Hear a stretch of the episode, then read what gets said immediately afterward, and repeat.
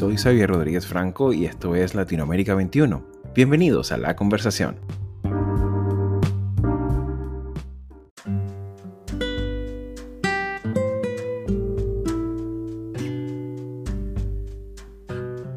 Bienvenidos amigos una vez más a este espacio de diálogo y conversación analítica con nuestra región. Esta semana publicamos en nuestra página latinoamerica21.com interesantes trabajos sobre las elecciones generales del Ecuador, nación que estrena el calendario electoral de este año 2021.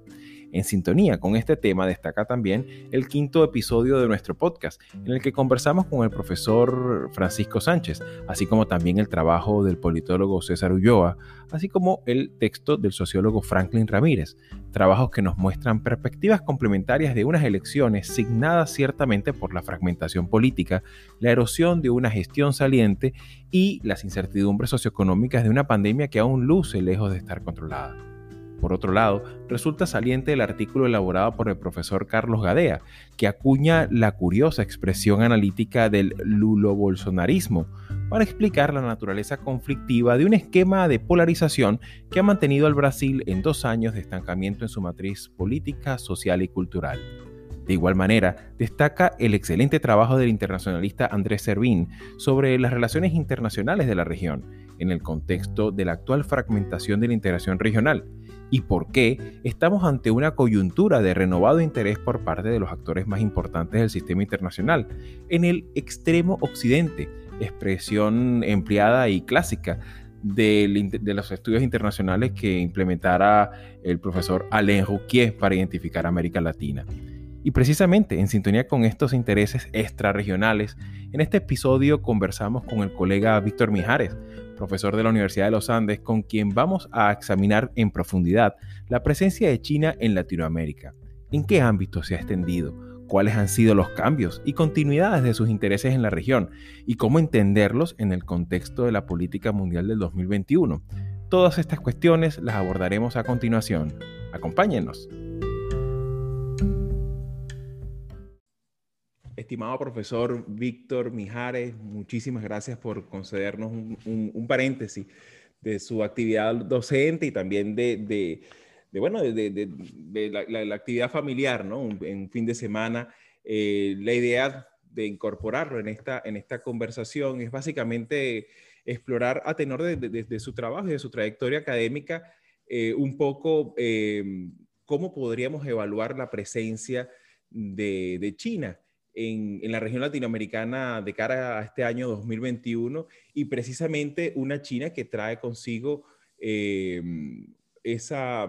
esa, esa, indeleble eh, imagen sobre una, una, una, crisis pandémica de la cual de alguna u otra manera tiene una cuota de responsabilidad y que, bueno, ciertamente eh, está, está presente a la hora de mantenerla en las referencias. Vemos, por ejemplo, eh, a lo largo de este año 2020 eh, avances comerciales de inversión, como el caso que, ha ocurrido en, El Salvador, que el mismo Nayib Bukele lo ha planteado abiertamente, lo propio ha hecho Alberto Fernández, presidente de Argentina, acuerdos portuarios en Panamá, alianzas comerciales en Jamaica, compra de deuda pública en Venezuela, colocación de productos en mercados tan amplios como el brasilero o incluso el mismo caso de, de, Chile y, Perú. Eh, en la actualidad y en su conjunto, ¿en qué consiste la presencia china en América Latina eh, en términos concretos para la comprensión de, nuestros escuchas? Y bueno, bienvenido, Víctor. No, Xavi, gracias a ti y a, Latinoamérica 21 por esta invitación. Este, eh, siempre un placer, bueno, hablar contigo, gran amigo y, colega hace tantos años. Y, pues nada, eh, eh, conversar con, con, Latinoamérica 21, que, que, yo creo que se está posicionando como una referencia muy interesante y muy importante, no solamente para los académicos, sino para el público en general interesado en los asuntos de la región. Pues nada, la pregunta que tú me haces creo que es la, la gran pregunta, ¿no? Acerca de, de, qué esperar en este cambio en el orden mundial con una una gran potencia emergente, eh, ya consolidada en muchos aspectos como China, pero que por su distancia, obviamente, eh, mantiene, distancia no solamente geográfica, sino cultural, lingüística, mantiene obviamente una posición que todavía sigue siendo un poco intrigante para eh, América Latina. No sabemos muy bien qué esperar de China y, tampoco se sabe muy bien qué se puede pedir de China. Cuando tú me dices cuál es la naturaleza de la presencia china en América Latina, tú lo has mencionado ya en parte, ¿no? Es decir, la presencia china en América Latina es muy amplia, una presencia, una presencia que tiene muchísimas dimensiones, pero que yo diría que podríamos eh, ubicarla una matriz en donde tenemos un eje de dimensiones y otro eje de tiempo, ¿no? una línea de tiempo. Y la línea de tiempo va a ser importante saber por qué, porque vamos a tomar en cuenta que China, al igual que Estados Unidos, al igual que los países latinoamericanos, también cambia. El hecho de que sea un sistema de partido único no quiere decir que sea un sistema eh, estancado o poco dinámico, es bastante dinámico. Y como tú bien sabes, China se mueve un poco en esa línea de eh, dinastías, ¿no? O, de generaciones del partido. Yo, hablo de dinastías como para hacer un poco el, el, con, el, periodo imperial. ¿no? Bueno, no, y con, el periodo imperial, ¿no? De, claro. de la propia China, pero efectivamente, si vemos eh, en lo que va del siglo XXI, que, es lo que nos interesa, ¿verdad? Vamos a ver entonces una China eh, que comienza una eh, lenta, progresiva llegada a América Latina de la mano de Jiang Zemin en esa idea muy denguista, ¿no? De day shopping, de, de, tratar de buscar mercados, de tratar de buscar eh, posicionamiento en el mundo en donde se acepte a China y se acepta a China como una potencia, un auge, pero que está entregada, está ganada la idea del auge pacífico. Eh, luego tenemos eh, el, el, ascenso de Hu Jintao, que es un tecnócrata, el tecnócrata perfecto, o sea, si Jiang Zemin era un político que venía de una línea este, y que además eh, desde niño, de niño había participado en la, en la, en la larga marcha. Eh, Hu Jintao es el primer líder chino que no había no participado en la larga marcha, es decir, una nueva generación pero además un tecnócrata, ¿no? Un ingeniero hidráulico, es decir, que tiene una, una visión de hacer negocios, una visión de expansión, pero que mantiene esa misma posición de vamos a ser, sí, económicamente muy asertivos, pero nuestro auge es pacífico, eso lo queremos dejar en claro, ¿no? Y allí, obviamente, va a tener una, una situación de tensión entre los Estados Unidos y China, una, un acercamiento entre China eh, y Rusia, eh, una política que se consolida en esa central y desde luego un aumento importante de las inversiones de América, de, de China en América Latina. Pero a partir del año 2013, vamos a estar en una nueva situación, una situación completamente novedosa que va a ser la era Xi Jinping. Y la era Xi Jinping es una era de repolitización de la política exterior china. Es una era en donde, si bien eh, Xi Jinping no formó parte de esa camada, porque no es un hombre tan viejo como para formar parte de la camada de los grandes líderes, este, tiene una trayectoria y tiene un pasado y tiene una biografía, una biografía familiar, una historia familiar muy interesante que lo vincula a una relación bastante ah, paradójica con, con, el partido, porque su padre fue apresado y fue un perseguido de, de Mao, y sin embargo, como, como ocurre muchas veces eh, algunos líderes políticos, este, esa imagen de Mao como gran enemigo y, y, y inquisidor de su propio padre se termina convirtiendo un poco en la propia imagen de él. Eh, Elizabeth Economy, que es para mí una de las principales analistas de eh, la situación de China, sobre todo la situación interna china, eh, hace mucha referencia al hecho de que Xi Jinping de algún modo es una mezcla de Deng Xiaoping con Mao Zedong. Es decir, interesante, es, un interesante esa, esa, esa, figura, ¿no? Totalmente, porque es un reformista económico, es decir, efectivamente está, está convencido de la idea del crecimiento económico de China, está convencido de la idea de eh, mantener ciertas libertades económicas y de, y, de, que efectivamente eso, eso se cumpla, pero es un gran centralizador. Es un centralizador del poder político, es un centralizador del poder militar y tiene una idea eh, que ha favorecido algunos sectores neomaoístas dentro del Partido Comunista Chino, que es esa idea de que eh, Occidente debe ser confrontado. Occidente no, no, no es simplemente la idea de seguir el curso de las aguas de Occidente y navegar en ellas, sino un poco dar una impronta propia. Y es por eso que ha desaparecido el discurso de China la noción de auge pacífico. Ya no hablan de auge, no se, no se, no se menciona eso y obviamente no se habla de auge pacífico. Y eso ha aprendido las alarmas, ¿no? Y sobre todo en Occidente, sobre todo para los Estados Unidos, ¿no? Eh, que, sería el principal rival en este caso como potencia establecida eh, para China. Pero en América Latina entonces esto ese, eje temporal, ¿verdad? Que vamos a ir viendo en esas tres fases, ¿verdad? De, eh, de Yan, de Hu y de Xi, eh, esas tres eras, tiene también eh, el otro eje que es el eje de las dimensiones, de las dimensiones o los sectores, ¿no? Y como tú bien has mencionado anteriormente, China entra sobre todo en el sector financiero, sector financiero, muy particularmente con préstamos, muy particularmente eh, con algunos países en particulares, por ahí Venezuela, Ecuador, teniendo eh, esa línea de préstamos muy importantes, pero también el sector comercial, muy importante lo que tocabas de mencionar, por ejemplo, de Brasil, de Argentina, de Chile, Perú. Eh, pero también con una línea diplomática muy fuerte, una línea diplomática que viene acompañada obviamente de inversiones, de ingeniería civil, pero con una línea diplomática muy clara, que es la línea diplomática de desplazar a Taiwán en el contexto de los reconocimientos latinoamericanos. Y por allí en Centroamérica y en el Caribe han hecho trabajo, eh, digamos, enorme, tremendo, muy agresivo de desplazar a Taiwán, de que Taiwán no sea ya reconocida tan oficialmente por parte de eh, países centroamericanos y caribeños, y por ahí Taiwán, Taiwán, digamos, anclada en Paraguay, en donde todavía hay un reconocimiento, donde hay mucho interés taiwanés en Paraguay, pero porque están rodeados, están rodeados de la presencia diplomática china. Y eh, hay una dimensión de la cual eh, algunos analistas hacen, hacen mención, a veces ha sido un poco despreciada esa dimensión, pero yo, yo les doy la razón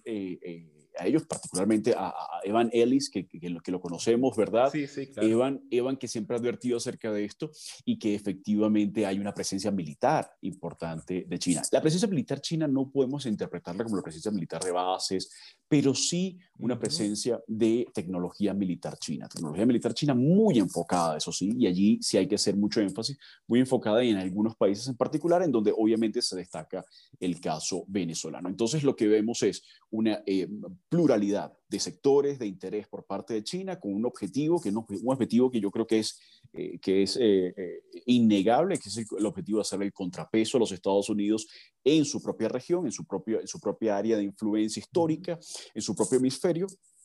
que no es otra cosa que responder a lo que Estados Unidos históricamente ha hecho, sobre todo después, bueno, incluso antes de la Segunda Guerra Mundial, en el Asia-Pacífico. Y eh, con una tendencia a una mayor asertividad política, es decir, una mayor asertividad, insisto, desde, desde Yan, eh, pasando por el tecnócrata Hu y ahora por el repolitizado Xi.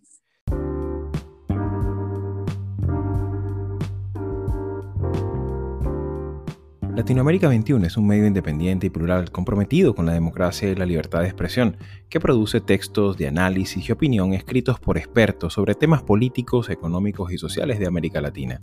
Nuestra red está conformada por más de 150 columnistas latinoamericanos o latinoamericanistas de más de 20 países provenientes de diversas disciplinas que regularmente colaboran con sus textos. El contenido de Latinoamérica 21 es publicado en nuestra web en español, portugués e inglés y en diferentes secciones de una red que incluye a 16 de los principales periódicos de la región. En esa dinámica, pues, en la que se diversifica esa presencia, eh, se juega en varios, en varios frentes, ¿no? Sobre todo en el ámbito de, de las inversiones que eh, más lo que importa América Latina que lo que exporta hacia esta nación, ¿no? Y, es interesante porque ahí también juega un poco el, el, el, elemento de, de, mm, digamos, conversacional que se sostiene muchas veces entre, entre Occidente y, y Oriente,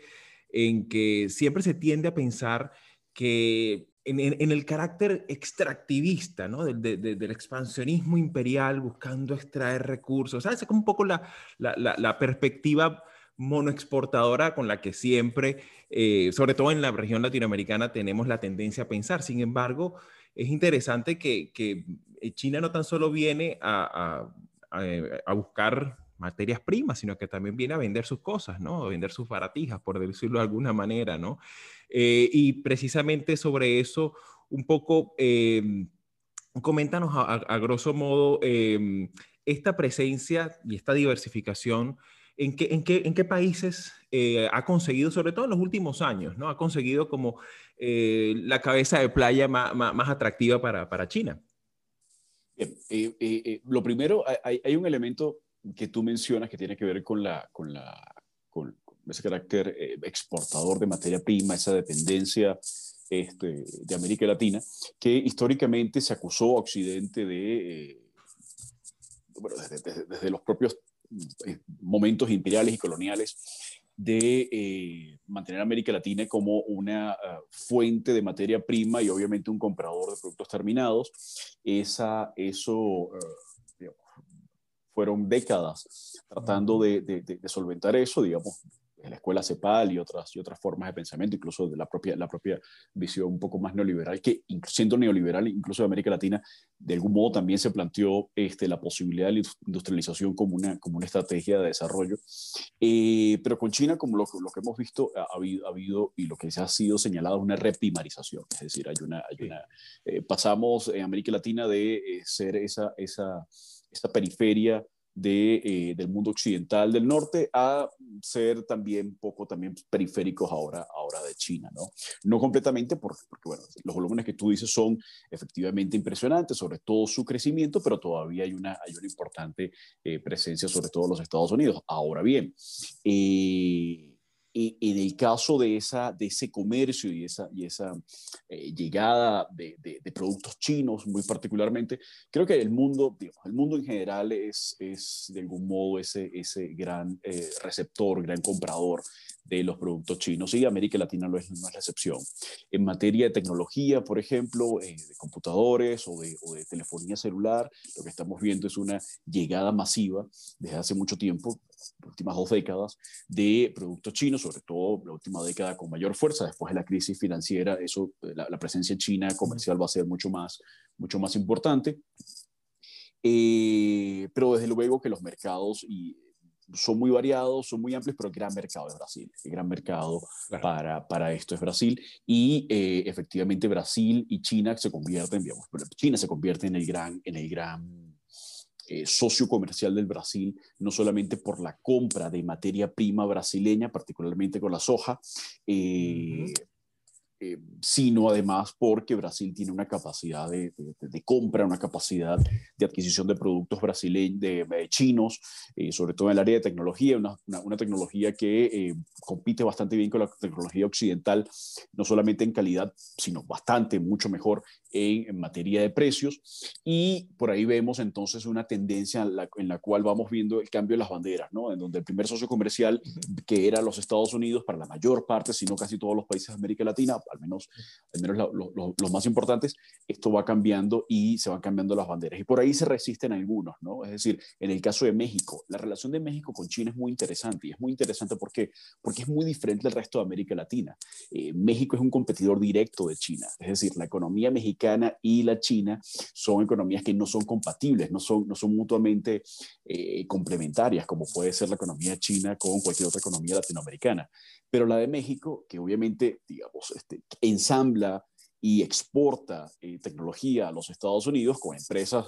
de, Corea del Sur, de, los propios Estados Unidos, etcétera, eh, compite con los productos chinos, directamente con los productos chinos. Entonces ahí la bandera no cambió. En Colombia, por ejemplo, aquí la bandera tampoco cambia porque hay una relación también muy larga, muy eh, intensa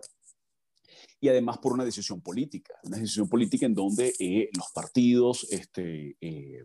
primero con, con Álvaro Uribe, incluso con el propio Juan Manuel Santos y ahora, ahora con Iván Duque, hay una tendencia eh, a no...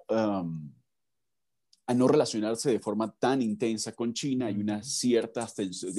distanciamiento con China, aunque eh, el presidente Duque ha sido el primer presidente colombiano en mucho tiempo que ha, creo que es el primer presidente que visitó China este, en, su, en su primer año de mandato. Eh, llegó con unos contratos que realmente eran muy, muy, muy pequeños este, nada, nada espectacular y, hasta los momentos no ha habido tanto interés ni tanta intensidad en esas relaciones, aunque efectivamente hay eh, un crecimiento en, en, la relación comercial, pero no supera nunca los Estados Unidos. Y el, el otro país donde no se cambia esa bandera es, es, Argentina, pero no porque Argentina sigue dependiendo de los Estados Unidos o tenga una relación intensa con los Estados Unidos, sino porque Argentina sigue teniendo una relación económica en donde su principal socio comercial es Brasil. Entonces ahí esta es la, bandera brasileña, ¿no? Pero de resto lo que vamos a ver es, una, es, un cambio, un cambio en donde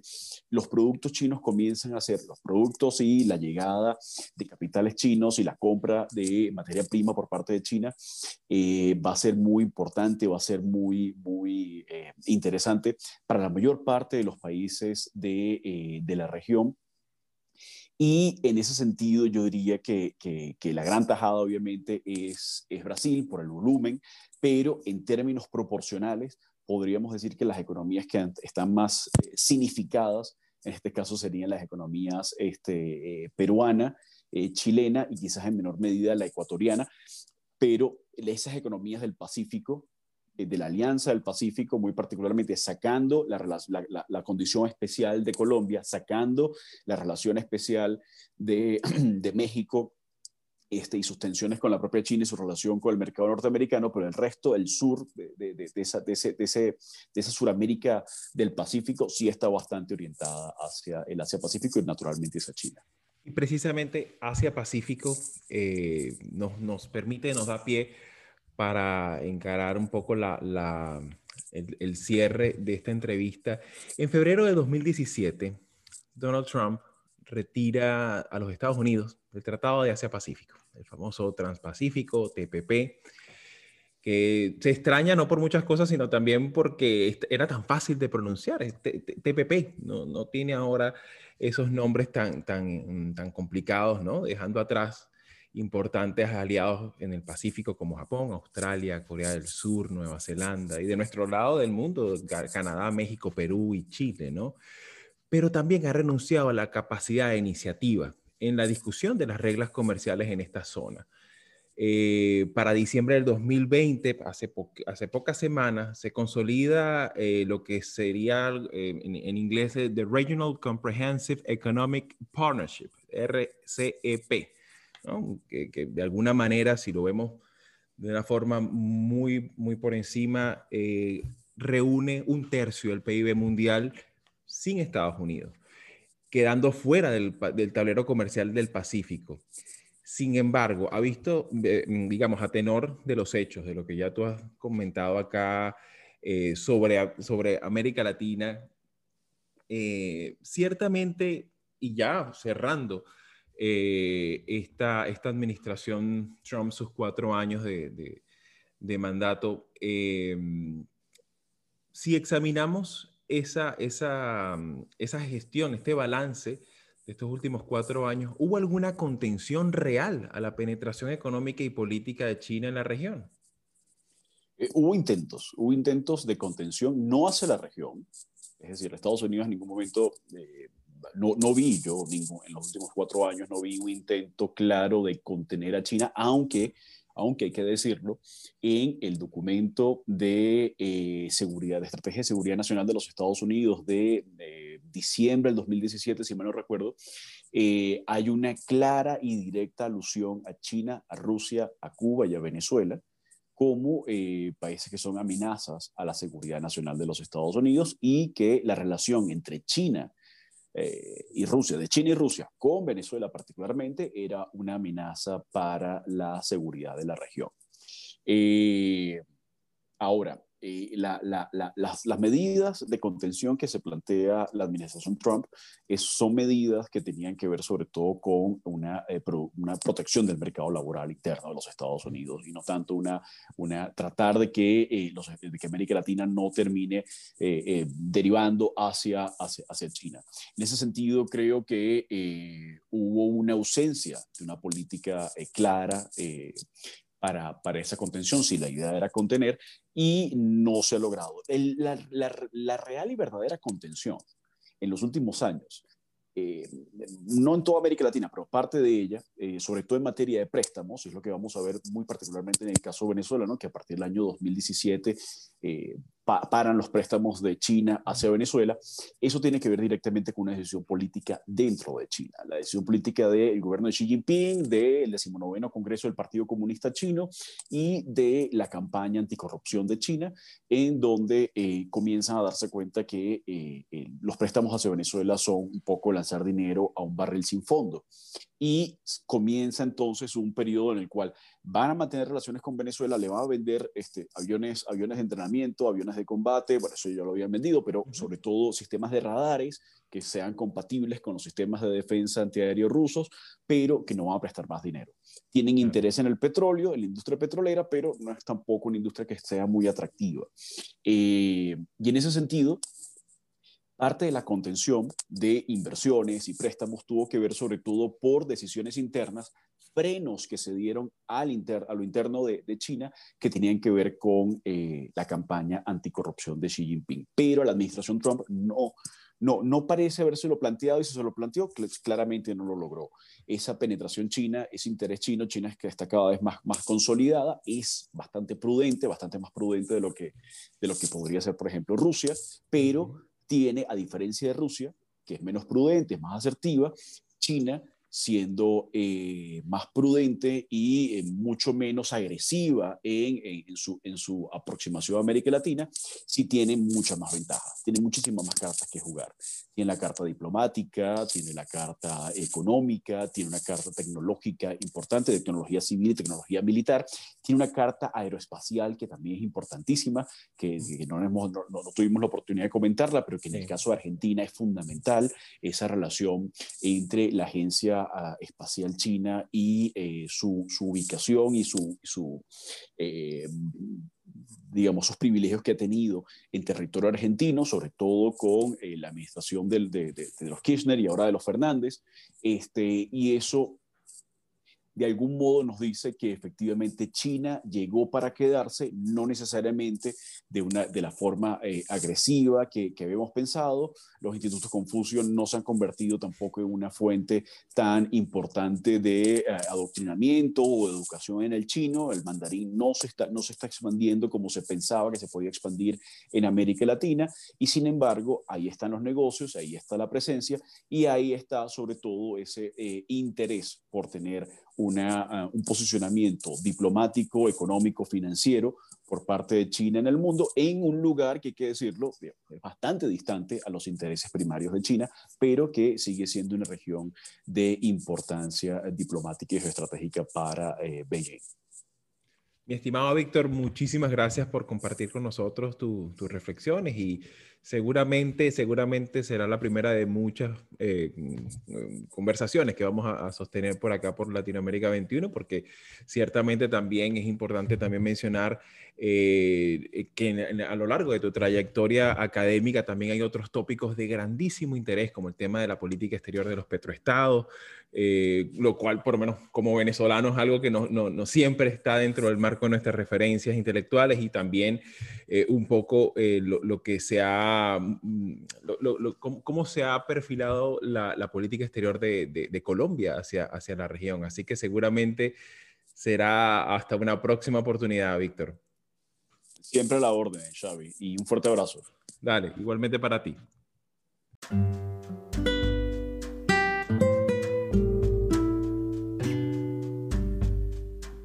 Como vemos, la presencia china en nuestra Latinoamérica con los años ha desarrollado muchas dimensiones y ha estado sujeta al propio dinamismo político de las últimas décadas, desde las primeras aproximaciones que hiciera Jiang Zemin por allá en los 90. Con todo ello, persistiendo en la idea de seguir siendo un actor internacional presente en el hemisferio americano, área de influencia histórica de los Estados Unidos, con lo que de alguna manera busca continuar su rivalidad geoestratégica y comercial. Y bien amigos, Gracias a todos por su atención y por compartir nuestro trabajo. Soy Xavier Rodríguez Franco y será hasta la próxima semana.